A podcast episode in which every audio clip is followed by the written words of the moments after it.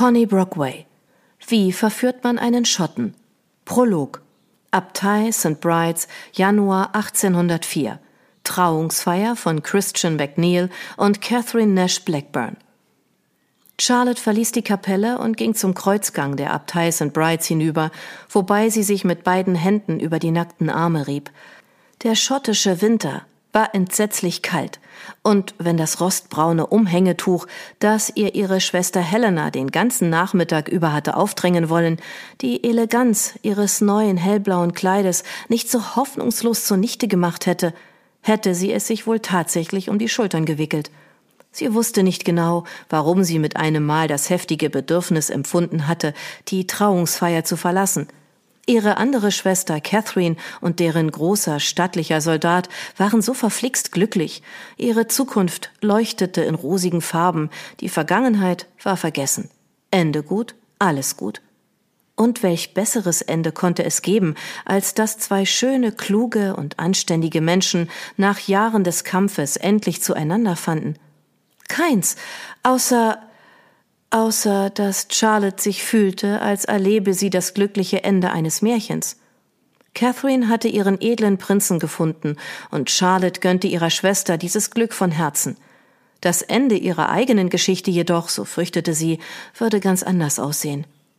Ihr Vater war drei Jahre zuvor gestorben, und mit seinem Tod hatte auch das Familienleben ein jähes Ende gefunden, das sie bis dahin gekannt hatte. Ihre Mutter war ihm binnen Jahresfrist ins Grab gefolgt, und Charlottes Schwestern, eifrig, nein, verzweifelt bestrebt, dem damals 16-jährigen Nesthäkchen all die Annehmlichkeiten zu sichern, an die sie als junge Damen aus adligem Hause gewöhnt waren, hatten sie auf der Stelle in einem der renommiertesten Internate für höhere Töchter untergebracht. Allerdings nicht, ohne ihr zuvor einzuschärfen, sie solle sich dort um wertvolle Verbindungen bemühen – Schließlich hatte auch Charlotte begriffen, was jedem flüchtigen Beobachter sofort ins Auge gesprungen sein musste. Sie war eine Bürde. Ihre Schwestern liebten sie, gewiss, doch sie war ihnen gleichwohl ein Klotz am Bein. Sie glich einer riskanten Geldanlage. Nein, wohl eher einem Fass ohne Boden, ohne jede Garantie, dass das in sie investierte Kapital eines Tages Gewinn abwerfen würde. Es sei denn, sie machte klugen Gebrauch von jenen wertvollen Verbindungen. Sobald sie sich ihrer Lage bewusst geworden war, hatte Charlotte sich darin eingerichtet. Sie verschwendete wenig Zeit darauf, der Vergangenheit nachzutrauern und bemühte sich stattdessen, den Erwartungen ihrer Schwestern gerecht zu werden, was ihr dank ihrer neu entdeckten Anpassungsfähigkeit auch gut gelang. Schon als Kind war sie sehr aufgeweckt und vernünftig gewesen. Nun war eine kühle, unsentimentale junge Frau aus ihr geworden.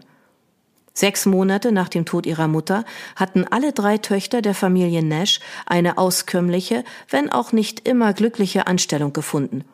Die heitere, liebreizende Helena als Gesellschaftsdame einer abscheulichen alten Klatschbase, die geheimnisvolle, leidenschaftliche Catherine als Klavierlehrerin im Hause einer Kaufmannsfamilie und Charlotte als fröhliche Gefährtin von Margaret Welton, der einzigen Tochter des sehr reichen, sehr gütigen und unglaublich schusseligen Lord Welton und dessen ebenso nachlässiger Gemahlin.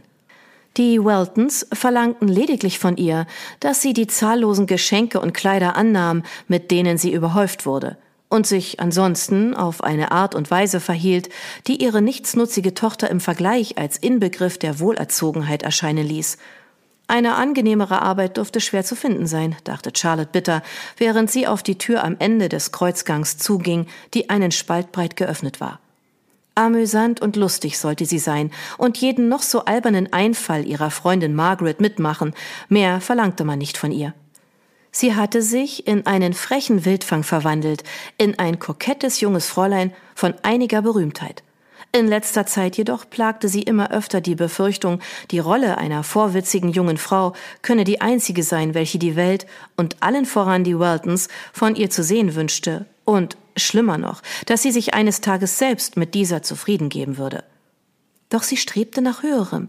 Was genau das war, vermochte sie nicht zu sagen. Sie wusste nur, dass es sich dabei um etwas anderes handelte als das, was ihre Schwestern vom Leben erwarteten – Kates beharrliches Streben, die verlorene Sicherheit ihrer Kindheit wiederzuerlangen, lag ihr fern.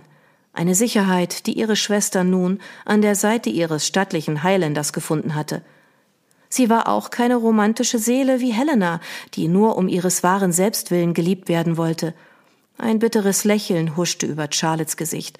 Im Grunde wusste sie nicht einmal, was ihr wahres Selbst ausmachte. War sie ein süßes Ding, ein charmanter Nichtsnutz, ein entzückendes Biest? Vermutlich steckte etwas von all diesen Rollen in ihr, und sie war jeder von ihnen überdrüssig. Das Leben konnte doch nicht nur daraus bestehen, eine Rolle auszufüllen. Am Ende des Kreuzgangs angekommen, spähte sie durch den Türspalt ins Innere und entdeckte eine Art Bibliothek. Zwei der Wände waren bis knapp unter die Zimmerdecke mit Regalen bestückt, die sich schier bogen unter der Last der zahllosen Bücher. Charlotte lächelte. Sie liebte Bücher, und eines der Dinge, die ihr an ihrer augenblicklichen Lage missfielen, war die Tatsache, dass Bücher oder irgendein anderer Lesestoff, mit Ausnahme der Verkaufsprospekte von Tattersall, im Hause der Weltons Mangelware waren. Neugierig schlüpfte sie ins Innere des Raumes und ließ den Blick begehrlich über die kunstvoll verzierten, ledernen Buchrücken wandern, während sie auf den großen alten Tisch zuging, der quer in der Mitte der Bibliothek stand. Ein Stuhl mit hoher Rückenlehne war darunter hervorgezogen und dann nicht zurückgestellt worden, als habe sein Benutzer es eilig gehabt, diesen Raum zu verlassen. Auf dem Tisch stapelten sich mit Tinte bekritzelte Papiere, über die eine frisch gedruckte Europakarte ausgebreitet lag. Eines der Dokumente lugte weit genug unter der Landkarte hervor, dass Charlotte erkennen konnte, dass es auf Französisch abgefasst war. Wie vom Donner gerührt blieb sie stehen. Ein dunkler Verdacht keimte in ihr auf und erfüllte sie mit heller Empörung. Warum unterhielt Pater Tarkin, der Abt, denn in dessen Zimmer musste sie sich befinden, da kein anderer Mönch in St. Brides so bedeutend war, dass er über eine eigene Bibliothek verfügte, Briefkontakt mit jemandem in Frankreich. England lag im Krieg mit Frankreich. Charlotte trat näher. Der Name ihres Vaters sprang ihr ins Auge, Roderick Nash. Sie schob die Landkarte beiseite, nahm den Brief in die Hand und versuchte ihn zu entziffern. Miss Nash? Erschrocken wirbelte sie herum und blickte geradewegs in das Gesicht von Pater Tarkin.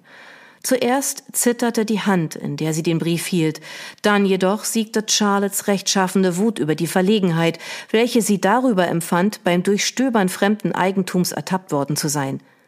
Sie war nicht diejenige, die gemeinsame Sache mit dem Feind machte. Sie war nicht diejenige, in deren Besitz sich ein vermeintlich belastendes Dokument befand. Warum steht der Name meines Vaters auf diesem Brief? fragte sie in scharfem Ton. Pater Tarkin kam zu ihr heran und neigte den Kopf, um zu sehen, was sie in den Händen hielt. Der Ausdruck milder Neugier auf seinem Gesicht wich dem der Trauer. Ah, dieser Brief stammt aus der Feder eines Mannes, der tief in der Schuld ihres Vaters steht. Er erinnert mich in seinem Schreiben an die Opfer, die ihr Vater und andere erbracht haben, damit er seine derzeitige Mission fortsetzen kann. Sehen Sie? Er streckte die Hand aus und fuhr mit seinem langen, knochigen Zeigefinger behutsam über einige der Zeilen. Voller Hochachtung möchte ich Ihnen ins Gedächtnis rufen, Pater Abt, was Sie selbst sehr wohl wissen, übersetzte er mit leiser Stimme, dass nämlich alle großen Unternehmungen große Tribute erforderlich machen, jene, die von mir verlangt werden und die ihr Gewissen in letzter Zeit so arg zu belasten scheinen, sind nichts im Vergleich zu jenen, die andere erbracht haben. Denken Sie nur an das Opfer, das Colonel Roderick Nash erbracht hat, oder an die vielen namenlosen Männer und Frauen, die ihr Leben dafür gegeben haben, damit ich mein Werk fortführen kann. Der Abt brach mitten im Satz ab und lächelte Charlotte wie um Verzeihung bittend an.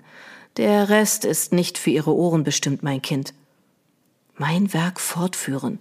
Drei Jahre zuvor hatte sich ihr Vater freiwillig in die Gewalt der Franzosen begeben, im Austausch gegen drei junge Schotten, die er nicht einmal gekannt hatte und die als angebliche Spione im Kerker von Le Mans schmachteten. Am Abend desselben Tages war er hingerichtet worden.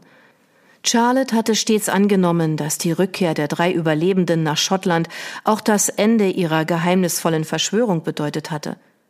Die Erkenntnis, dass jemand das Werk fortführte, das die Schotten Jahre zuvor in Frankreich begonnen hatten, traf sie mit nahezu fühlbarer Wucht. Und dieser ersten Erkenntnis folgte sogleich eine zweite. Es verwunderte Charlotte nicht, dass dieser scharfäugige Abt mit dem freundlichen Gesicht etwas damit zu tun hatte, denn schließlich stammten alle der damals beteiligten jungen Männer aus St. Brides. Ich bin kein Kind, Pater, entgegnete sie mit einer Ernsthaftigkeit, die ihr kaum jemand, der sie kannte, zugetraut hätte. Und wenn mein Vater sein Leben für ein Werk geopfert hatte, wie der Verfasser dieses Briefes andeutet, dann muss ich Ihnen widersprechen. Das alles geht mich sehr wohl etwas an. Der Abt schüttelte den Kopf. Nur im allerweitesten Sinn. Charlotte runzelte die Stirn, nicht sicher, ob sie sich mit der Antwort begnügen sollte. Doch aus den Zeilen, die Pater Tarkin für sie übersetzt hatte, hatte so viel Überzeugung gesprochen, so viel Entschlossenheit, dass sie Charlotte nicht mehr aus dem Kopf gingen.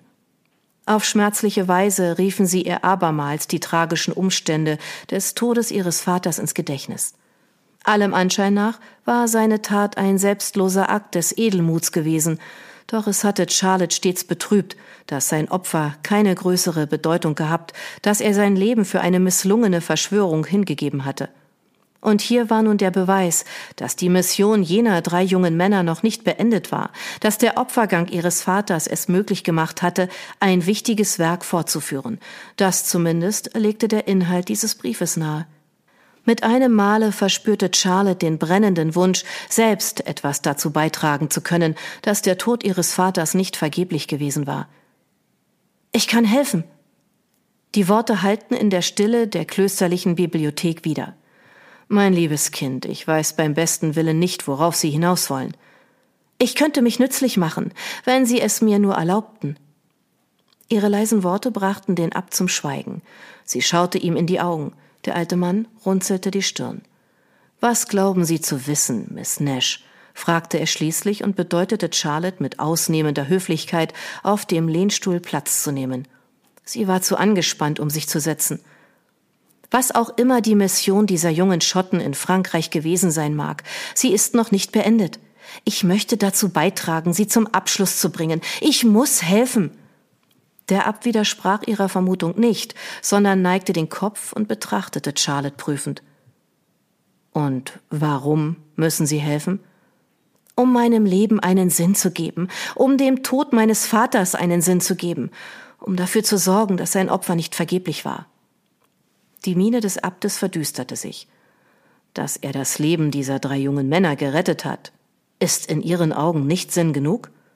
Nein, Pater Tarkin hob die silbergrauen Brauen.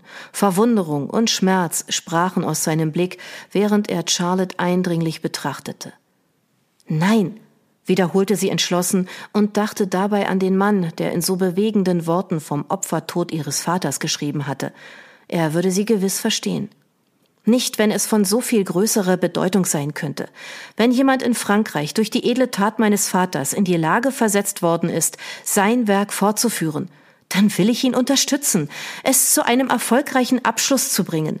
Das bin ich dem Andenken meines Vaters schuldig, und das bin ich meinem Land schuldig. Sie bemerkte den Zweifel in Pater Tarkins Blick und suchte nach Worten, die den Abt überzeugen würden. Das bin ich mir selbst schuldig. Auge in Auge standen sie einander gegenüber, in stumme Zwiesprache versunken. Es könnte da etwas geben, sagte der Abt schließlich gedankenverloren, wobei er sacht mit den Fingern auf die Tischplatte trommelte. Ich bin zu allem bereit. Von Zeit zu Zeit, begann er zögernd, treffen Boten in London ein, deren Nachrichten weitergeleitet werden müssen. Sie legen oft weite Reisen auf verschlungenen Pfaden zurück, und es ist bisweilen schwer einzuschätzen, wann sie ankommen oder wo. Gewisse Individuen, die in Erfahrung bringen wollen, welche Nachrichten diese Boten überbringen und deren Ziele den unseren völlig zuwiderlaufen, durchkämmen die Stadt auf der Suche nach der Person, die besagte Nachrichten erhält. Sie werden dann an unsere Freunde in London weitergeleitet. Aus diesem Grund darf der Empfänger der Nachrichten nie zu lange an einem Ort verweilen, muss sein Domizil häufig wechseln und dabei jedes überflüssige Aufsehen vermeiden. Er hielt inne, und Charlotte deutete sein Schweigen als eine Art Prüfung, um herauszufinden, ob sie den tieferen Sinn seiner Worte begriffen hatte. Ich nehme an, begann sie vorsichtig, dass es durch den ständigen Wohnungswechsel des Empfängers und die Tatsache, dass er nie genau weiß, wann der Kurier eintrifft, schwierig ist, ein Treffen der beiden zu arrangieren. Der Abt nickte. Sie hatte die Prüfung bestanden. Letztes Jahr ist es dem Kurier aus Frankreich nicht gelungen, seine Nachrichten weiterzugeben, obwohl er einzig zu diesem Zweck nach England gekommen war. Er hatte nur wenig Zeit, bis man ihn in Frankreich vermissen würde, und der Empfänger war gerade umgezogen. Ein Mittelsmann, fuhr Charlotte fort, würde die Angelegenheit erleichtern. Eine Person, die beide Männer leicht ausfindig machen könnte, besonders wenn es sich bei dieser Person um jemanden handelte, den kein Mensch mit etwas derartigem in Verbindung bringen würde, ergänzte sie. Ein junges, lebenslustiges Persönchen, ohne politische oder religiöse Bindungen, eine leicht zu treffende Person, die stets im Blickpunkt der Öffentlichkeit steht, sei es auf einem Ball, einer Gala, einem Empfang oder an sonst einem Ort, wo man sich ihr nähern kann, ohne Verdacht zu erregen. Sie denken an eine weibliche Person? Ja, an mich, um genau zu sein, entgegnete Charlotte. Ich wäre die ideale Besetzung für diese Funktion, Pater Abt. Ich genieße eine Freiheit, derer sich nur wenige junge Damen erfreuen. Ich bewege mich in den unterschiedlichsten Kreisen und ich kann kommen und gehen, wann und wohin ich will, ohne damit Anlass zu Bemerkungen zu geben. Sie verzog die Lippen. Nun, jedenfalls zu keinen, an die ich mich noch nicht gewöhnt hätte.